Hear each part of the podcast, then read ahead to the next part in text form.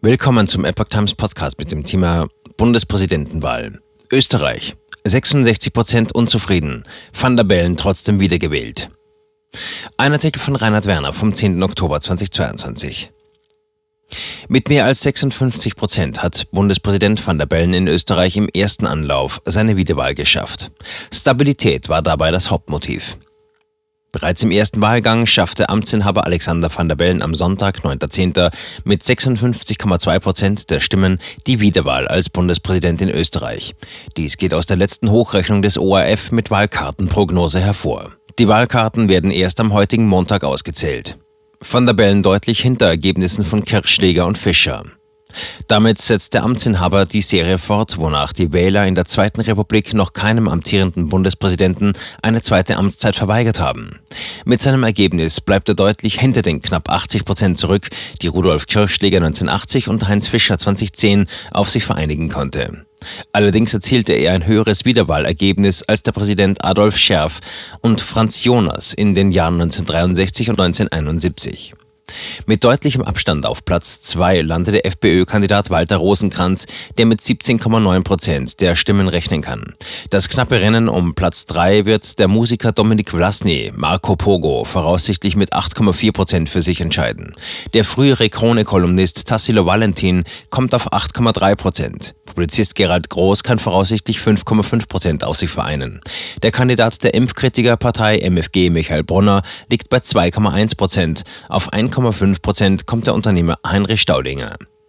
Zur Wahl van der Bellens hatten neben den Grünen auch SPÖ und Neos aufgerufen. In der ÖVP sprachen sich einige Landeshauptleute und Spitzenpolitiker für dessen Wiederwahl aus. Wien und Vorarlberg bleiben Hochburgen des Amtsinhabers. Der Amtsinhaber, dessen grüne Parteimitgliedschaft seit seiner Vereidigung ruhend gestellt ist, hat in allen politischen Bezirken des Landes und einem Großteil der Gemeinden eine Mehrheit erzielt. Lediglich in einzelnen Gemeinden wie Sinabelkirchen, Ossiach, Radenthein, Mur, Malnitz und Schwarzau im Gebirge erhielt Rosenkranz die meisten Stimmen. Deutlich überdurchschnittliche Ergebnisse erzielte Rosenkranz in den Bundesländern Kärnten, Steiermark und Oberösterreich. Demgegenüber kam Van der Bellen in Wien auf knapp 63 Prozent der Stimmen und in Vorarlberg auf 59,8. Im Kärntner Bezirk Wolfsberg kam er hingegen nur auf etwas über 40 Prozent. Vlasny könnte nach der Wahlkartenauszählung zweitstärkster Kandidat in Wien werden.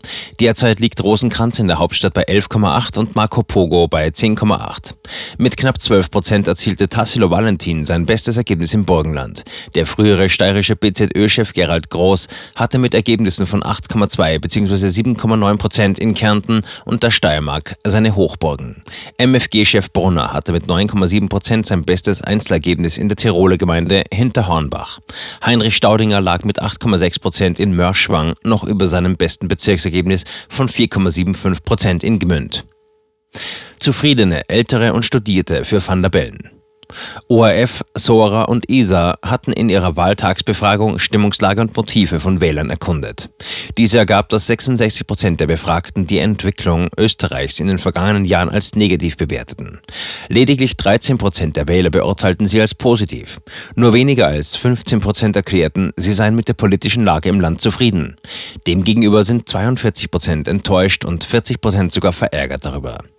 Besonders hohe Stimmenanteile konnte Van der Bellen bei den Zufriedenen 82 Prozent und den Wählern über 60 Jahre 73 Prozent und Wählern mit Universitätsabschluss 69 Prozent verbuchen.